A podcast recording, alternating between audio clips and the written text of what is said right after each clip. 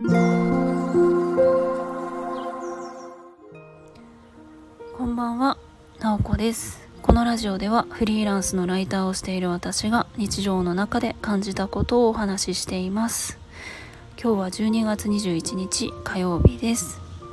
夜の配信になりました。皆さん今日はどんな一日を、えー、過ごされたでしょうか？えっと今日はちょっと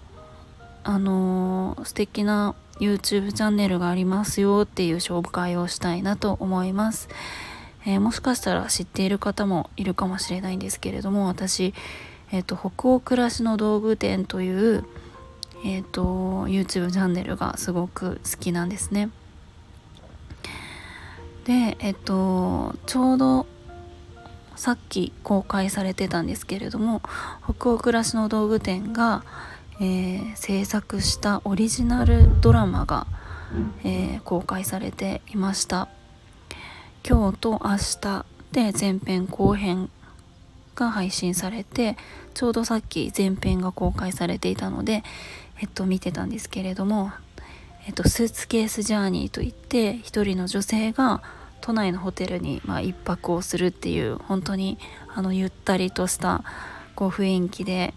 あの進んでいく、まあ、ドラマというか何でしょうね、まあ、ドラマなんですけどあの自分のなんか心地よさとかをこう感じながら見られるようなドラマなので、えー、20分くらいの短い